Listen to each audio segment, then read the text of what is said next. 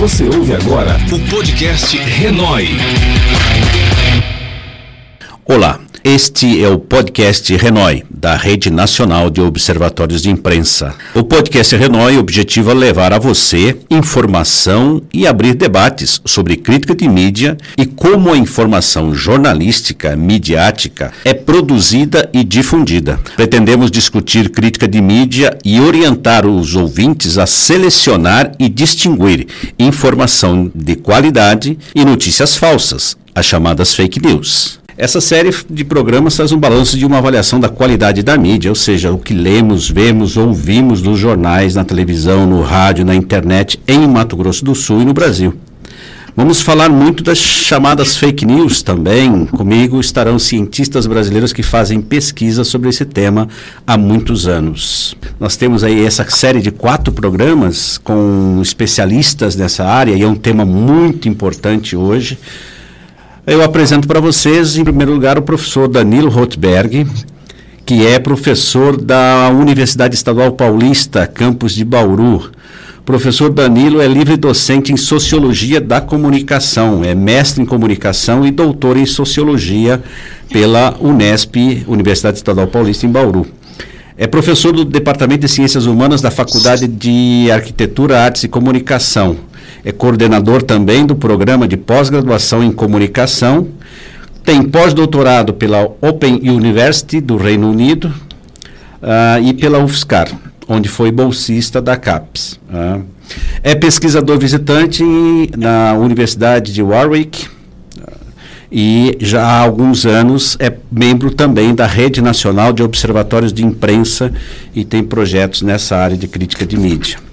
E também está conosco, e aqui no estúdio pessoalmente, o professor Danilo está conosco, mas ele está em Bauru e faz a gravação desse programa, é, participa desse programa via conexão remota.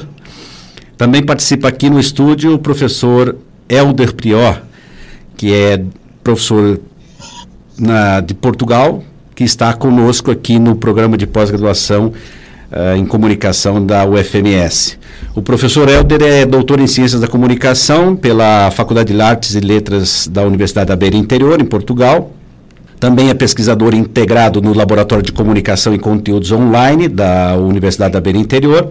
Pesquisador colaborador do Observatório Ibero-Americano da Comunicação da Universidade Autônoma de Barcelona colaborador também no núcleo de marketing da Escola de Comunicação da Universidade Federal do Rio de Janeiro e no núcleo de estudo em mídia e política da Universidade de Brasília. E autor de alguns livros, entre eles Esfera Pública e Escândalo Político, de 2016, e mais recentemente Construindo uma Queda, Mídia e Impeachment de Dilma Rousseff. Bom, então, bem-vindo Danilo Rothberg, bem-vindo Eldo Prior. Olá, obrigado pela, pelo convite. Olá, uh, quero agradecer ao professor Gerson o convite para participar neste programa de crítica de mídia, cumprimentar também o professor uh, colega Danilo Rothberg e dizer que é um privilégio estar aqui convosco. Bom, nós temos um, um tempo deste programa bastante restrito, curto, né?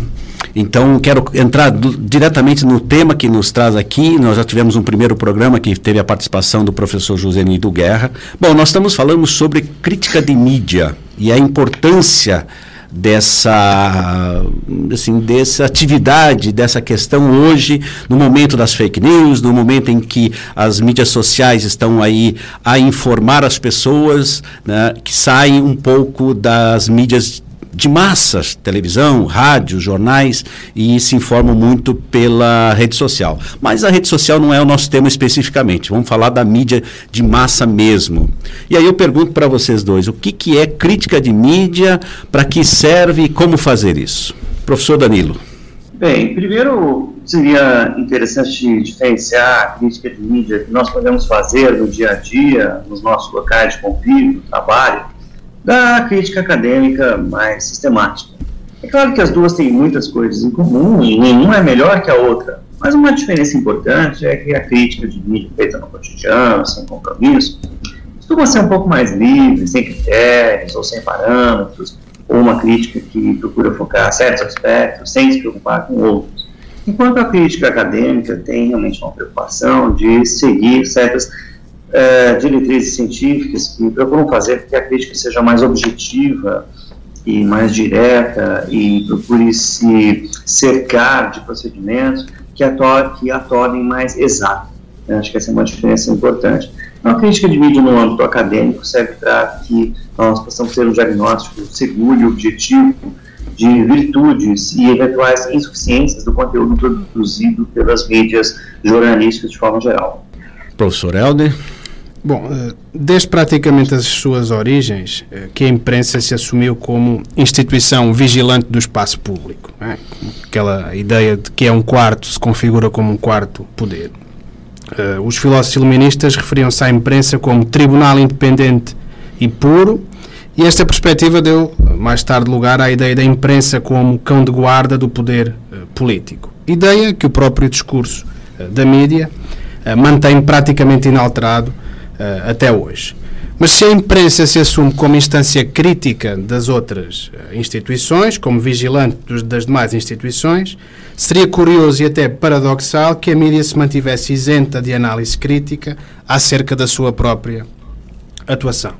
A questão a ser colocada é então quem vigia aqueles que vigiam o espaço uh, público. E surgiu assim a crítica de mídia como uma espécie de iniciativa de avaliação dos produtos mediáticos, não como uma censura ou cerceamento à imprensa, mas como uma avaliação crítica dos processos de, de construção uh, da notícia. Este é o movimento de crítica de mídia que surge nos Estados Unidos, com trabalhos pioneiros de Carey e Walter Lippmann.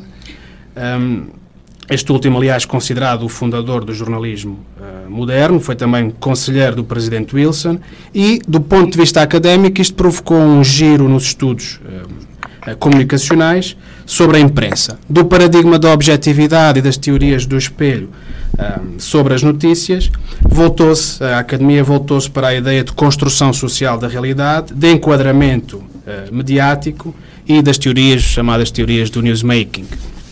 Quando nós fazemos, vamos dizer assim, essa questão, né, trabalhamos, pensamos nisso, falamos em crítica de mídia, eu acho que o ouvinte aqui, o, o, o leitor comum, o ouvinte né, que está aí fora, que tem essa perspectiva também crítica da mídia, embora sobre um outro ponto de vista, mas também crítica.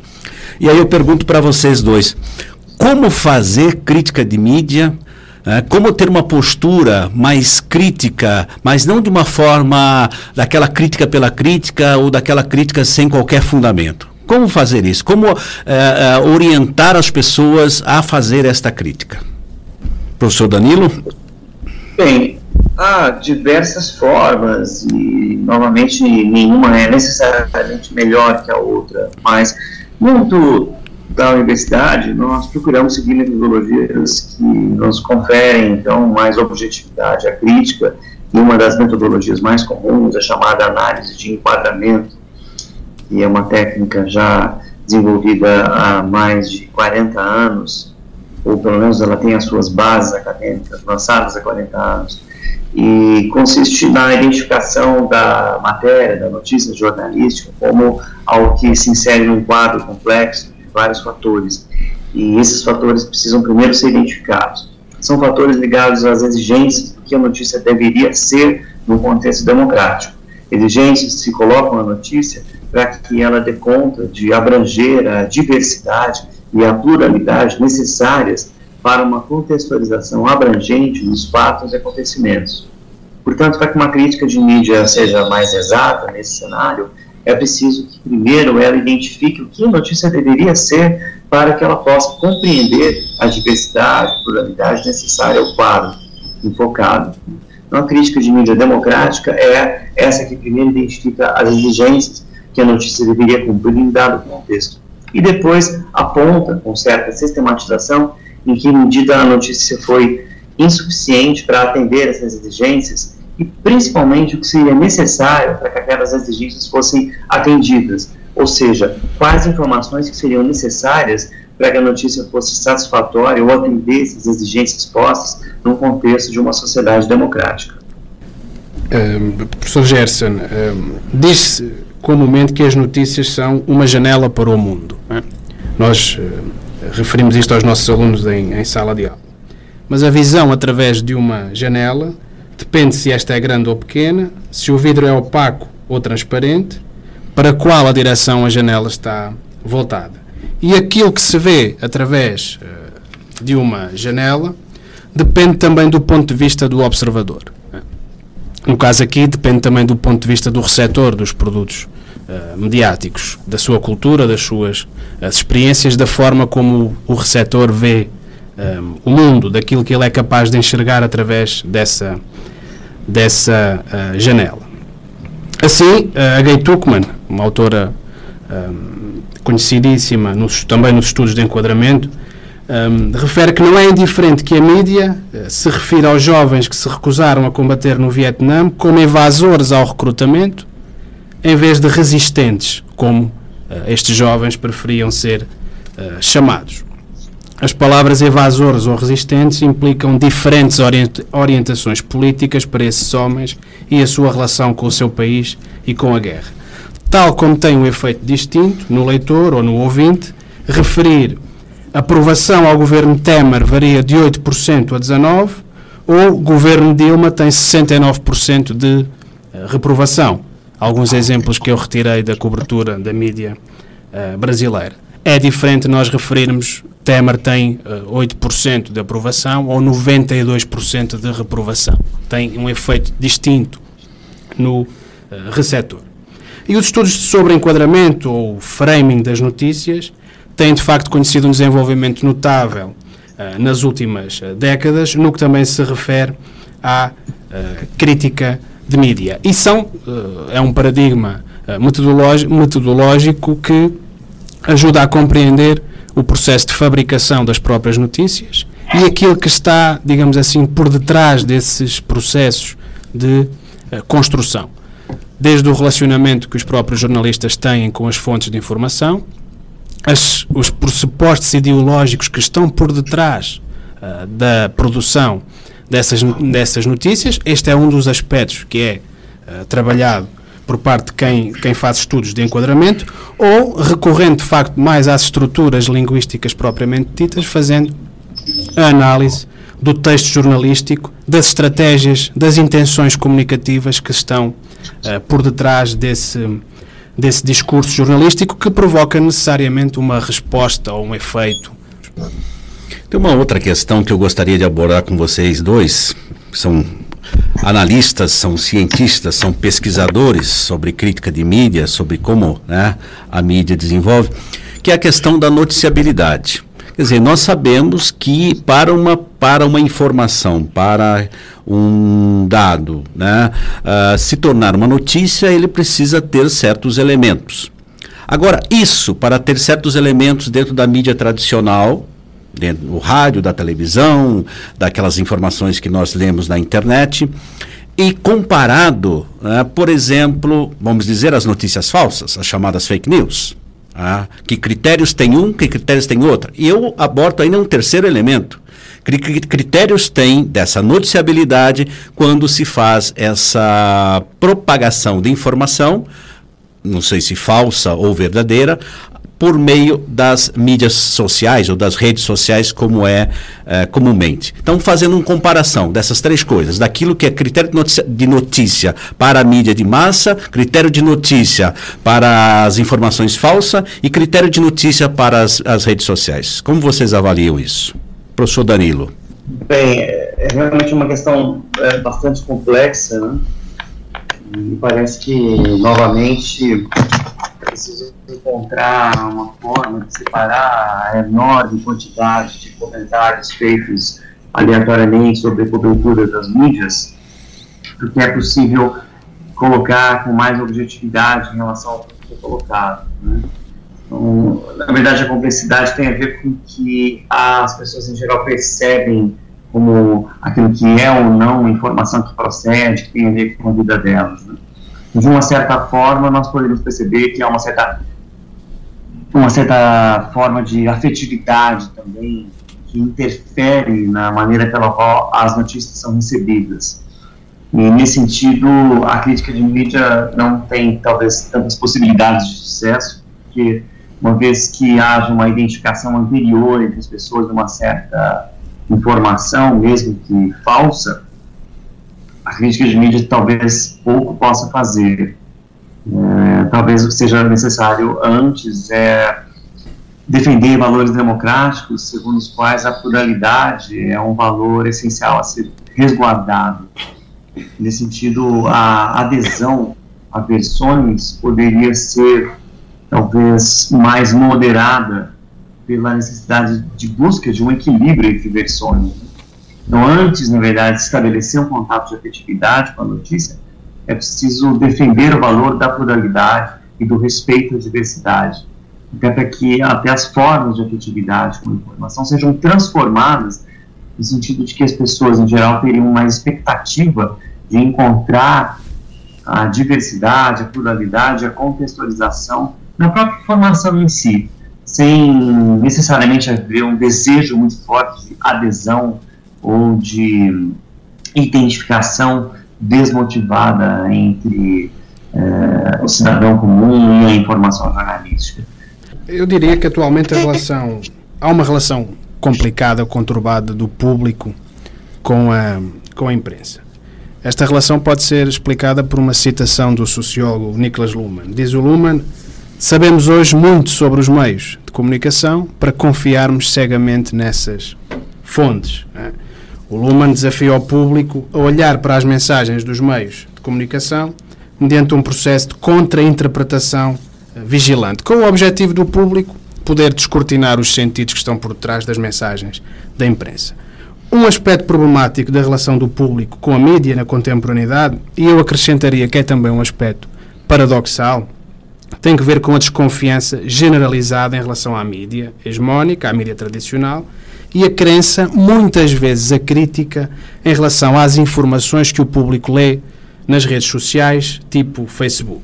Isto é, os indivíduos desconfiam da imprensa tradicional, acusam a, imprensa tradicional uh, de manipulação e de estar ao serviço de interesses que não são os interesses da população, mas acreditam nas fake news, nas notícias falsas que recebem nos grupos do WhatsApp ou que leem no uh, Facebook. E este é de facto um dos problemas com os quais a mídia uh, se confronta atualmente, isto é, a descredibilização constante uh, das notícias veiculadas, sobretudo as notícias sobre a política, e a confusão, eu diria que há uma confusão que existe atualmente na, no consumo de informação na internet, que é a confusão ou a indistinção entre informação e propaganda, por um lado, há uma dificuldade em discernir o que é informação com critérios noticiosos, o que é propaganda política que se faz passar por notícia, e uh, entre factos e opiniões sobre os factos. Opiniões, como o professor Danilo referiu e muito bem, que são de facto influenciadas por disposições emocionais, por emoções, por crenças uh, que se impõem aos próprios factos, dando lugar ao aquilo que a assessora do Donald Trump, a Kelly Economy, apelidou de factos uh, alternativos, ou aquilo que os pesquisadores chamam a era da pós-verdade. Os indivíduos tendem a acreditar, ou mais facilmente querem acreditar e partilham informações que estão de acordo com a sua própria visão do mundo, visão que é obviamente influenciada por disposições uh, emocionais. Bom, nosso, infelizmente, nosso programa é um tempo bas bastante curto né? e nós chegamos aí ao final. E antes de encerrar, eu gostaria de fazer a seguinte provocação com vocês.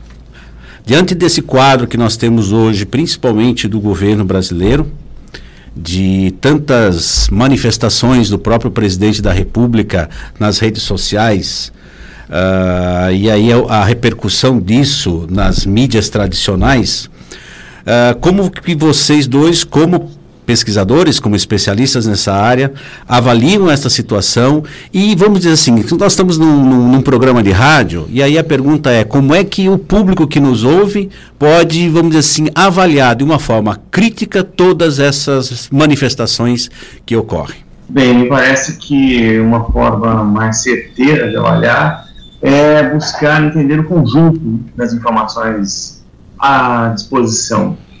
Não necessariamente se envolver com as formas de, de ver as coisas, estão incrustadas nas, nas versões, mas simplesmente tentar buscar o complexo, o contraditório, o completo, né? procurar sempre imaginar o que não está ali. Este é um exercício fundamental. Imaginar as informações que não estão ali, uma busca de um cenário mais completo. Que daí a gente pode estabelecer uma espécie de filtro por meio do qual vamos buscando informações em vários veículos e com essa diversidade vamos formando uma opinião mais complexa e mais legítima. É, é uma espécie de suspender, de certa forma, um, aquilo que nos é apresentado como sendo uma verdade absoluta e ir à procura de facto do contraditório, de informações que complementem essas, essas, essas informações. Isto é, duvidar de facto daquilo que os indivíduos leem ou recebem um, através das suas, das, nas suas redes sociais ou nos seus um, celulares. Nós temos visto que as críticas à imprensa, que também uh, contribuem decisivamente para que o público desconfie cada vez mais da credibilidade da mídia tradicional, elas vêm de dirigentes uh, políticos uh, populistas que procuram contactar diretamente com os eleitores. É? Olhando aqui para a realidade brasileira, nós vemos que o, o, o Presidente da República, Jair Bolsonaro, alicerçou a sua campanha de comunicação política assente em mídias digitais, no sentido de contactar diretamente, de apelar diretamente aos seus eleitores, sem intermediários. E sempre que a mídia, sempre que a imprensa tradicional publica alguma informação que de certa forma não beneficia ou não é boa para a imagem uh, do dirigente político, há uma tentativa de atacar essas informações, descredibilizando, acusando a imprensa tradicional paradoxalmente, de ela própria produzir desinformação, produzir um, uh, eh, notícias uh, falsas. E este é um factor que contribui, de facto, a meu ver, para que as pessoas desconfiem cada vez mais das notícias que leem nos meios de comunicação hegemónicos, na imprensa uh, tradicional. Então é muito importante, de facto, que as pessoas tenham consciência que essas práticas de comunicação direta que os dirigentes políticos fazem tentam fazer através das mídias digitais com o seu público são formas de propaganda política, que são naturalmente favoráveis à imagem que esses dirigentes políticos querem construir uh, sobre as suas políticas públicas, sobre o seu governo. Bom, nós chegamos então ao final desse programa. É um tema muito importante. Uh, eu quero agradecer ao professor Danilo Rothberg, da Universidade Estadual Paulista de Bauru, ao professor Helder Prior, professor uh, pesquisador português que está em Campo Grande por um período, né, para contribuir, colaborar com as pesquisas do programa de pós-graduação em comunicação da UFMS. Então agradeço aos dois a participação e a importância dessas reflexões que hoje uh, os dois professores, os dois pesquisadores deixaram aqui para nós, que é importante que o ouvinte avalie bem essas informações e tenha um critério melhor e maior para avaliar o que, que a mídia produz e divulga cada dia, né? principalmente a mídia, enfim, a televisão, o rádio o, e aquilo que nós lemos na internet. Então, muito obrigado aos dois. Ficamos por aqui. No próximo programa nós teremos um assunto que também é muito importante para essa questão de crítica de mídia se trata daquele que é o crítico do próprio veículo de comunicação, ou seja, o chamado ombudsman. Terminamos esse podcast. Aqui quem fala é o professor Gerson Luiz Martins, pesquisador e membro da Rede Nacional de Observatórios de Imprensa. Não perca a sequência do podcast Renoi. Aqui falamos e debatemos qualidade da informação, crítica de mídia. Obrigado por você estar conosco. Não deixe de ouvir o próximo programa. Até mais e muito obrigado. Esse foi mais um episódio do podcast Renoi. Não perca o próximo episódio desta série sobre crítica de mídia, disponível no Spotify e na plataforma de podcasts da Apple. Podcast Renoi. Rede Nacional de Observatórios de Imprensa. Produção e apresentação: Gerson Luiz Martins. Técnico de áudio: Valdinei Almeida. Locução: Maciel Dias. Supervisão: Rede Nacional de Observatório de Imprensa. Renoi. Coordenação: professor Dr. Fernando Paulino. Você ouviu o podcast Renoi.